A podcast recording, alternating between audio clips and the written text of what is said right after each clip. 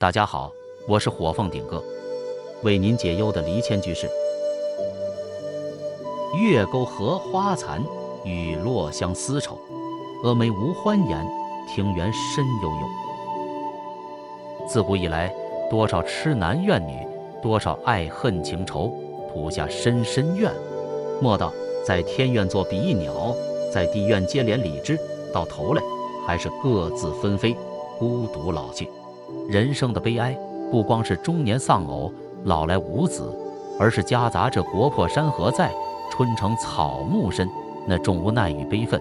交集一身，小儿小女的情情爱爱，浓情蜜意，对于出嫁新婚的李清照而言，能与同样饱读诗词歌赋的夫婿一同沉浸在新婚燕尔的欢愉中，是多么的美好。蛾眉清黛美，浅酌舳飞霞。夜来无事忙，对饮频浅酌。酣睡日三竿，宴起懒梳妆。这正是两人在宋朝京都汴京的生活写照。当时的李清照才写下如梦令的歌赋，便惊艳京师，震惊文坛，成为耀眼的文坛新星。他的诗词歌赋洒脱飘逸，入世而超俗，整个诗词的意境经由白描的文字叙述，鲜活呈现在世人眼前。这是李清照由少女的天真清纯，转入少妇温柔婉约的时期。婚后，两人聚少离多，那种寂寞又空虚的感觉。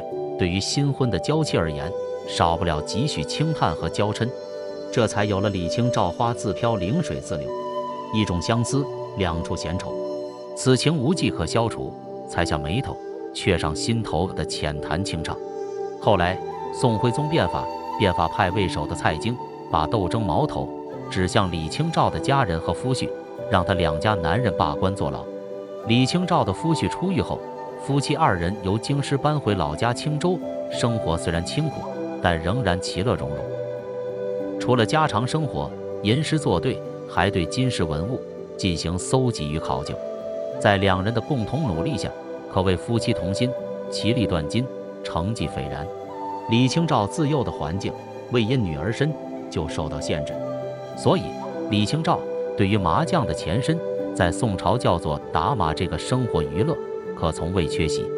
李清照的打马功夫不仅是个中高手，更是无人可及。据说李清照还特地写了一本《打马图经》，把自己的打马技巧与心记录下来。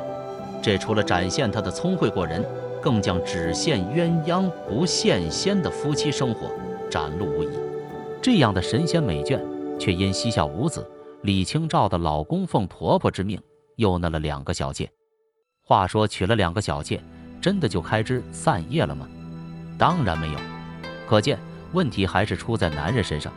男人的问题自古以来都归咎于妻子，真是让女人背负了千古罪名。随着光阴荏苒，步入中年的李清照，当时北宋因土木堡事件，皇帝老儿被抓走，新的政权和皇帝被迫南迁，成为史学家口中的南宋。面对北方金人来犯。国家风雨飘摇，正处于岌岌可危的局面。四十四岁，李清照与丈夫两人分批载运金氏文物，辗转迁徙到南方。此刻，变法党的蔡京下台，李清照的丈夫也同时受到朝廷重用，任命南方江宁守长一职。然而，未到江宁，却听说城内闹盗匪，李清照的丈夫竟然未上任就逃命去了。李清照对于丈夫懦弱的行径，只能用诗词来抒发心中的苦闷，方才写下“生当作人杰，死亦为鬼雄。至今思项羽，不肯过江东”，表达对国仇家恨的悲愤与感叹。隔年，李清照四十五岁时，丈夫再度接受朝廷派任官职，在上任的途中因重病而逝世。中年丧偶，迁徙到南方的李清照，生活瞬间失去依靠。在江宁的日子，前夫的好友以关怀为由，频献殷勤，至为呵护。本以为人生至此，终于拨云见日，生活跟婚姻有了希望，哪知此人狼子野心，无非觊觎李清照毕生搜集的金石文物，经常变卖李清照珍藏的金石文物，甚至对李清照给予家暴。这段情感来得突然，却撕开人性丑陋的一面。而命运又再一次对李清照无情的摧残。在那个动荡不安且男尊女卑的年代，李清照面对家暴，并没有屈服和软弱，她挺身而出，接受宋朝毫无人性的离婚律法。当时选择告官诉请离婚的女子，必须接受不合理的牢狱之灾。李清照是现代女性主义的先锋，更是捍卫女权的斗士。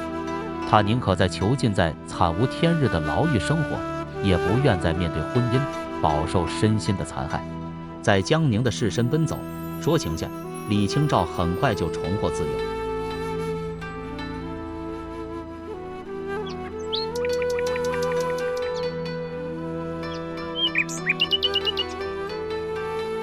此时此刻的李清照，和青少时期的惬意欢愉，和少妇新婚燕尔的甜蜜相比，真是天壤之别。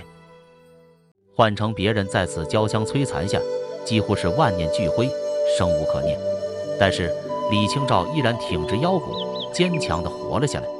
在她晚年作品的声声慢中，寻寻觅觅，冷冷清清，凄凄惨惨戚戚，我们不难深刻地感受到那种无语问苍天的悲凄与苍凉。在无尽的岁月里，爱情一如梦幻般破裂。早年恩爱夫妻，如今却是天人永隔。说到凄凄惨惨戚戚，一种无处话凄凉的悲楚，让我们不禁为李清照遥呼天涯，痛彻心扉。出狱后的李清照，形单影孤，在残烛冷光的照耀下，她俨然成为白发苍苍的老妇。她坚韧的性格，让他在独倚西窗之余，致力完成与亡夫共同的心血《金石录》。李清照这个温柔婉约，才华洋溢，却又命运坎坷的诗词文学家，虽然距离我们将近九百多年，可是他的如梦令诗词带给我们的心灵震撼与满足，却是未曾消退。昨夜雨疏风骤，浓睡不消残酒。试问卷帘人，却道海棠依旧。知否，知否，应是绿肥红瘦。时空并没有让我们失去李清照。她的生命一如绿肥红瘦的海棠，依旧鲜活的在我们的心中，轻唱着“花自飘零水自流”，一种相思两处闲愁，此情无计可消除，才下眉头，却上心头的爱情。当你了解了李清照的一生，对于李清照的爱情、婚姻以及晚年的际遇，无不让人悲痛肺腑，热泪盈眶。遥隔九百多年。我们深深感受到断肠人在天涯的悲戚。李清照的第二次婚姻给了我们前车之鉴：爱情不是婚姻的全部，婚姻也不是人生的全部。每个人面对爱情、婚姻，都应该有自己独立自主的一面，而不是迁就任何一方，讨好对方而委曲求全。李清照的勇于面对，给了我们一个很好的示范作用：女性不是弱者，更不该成为任何借口的牺牲品。活得快活自在，才是时代女性的价值所在。您说是吗？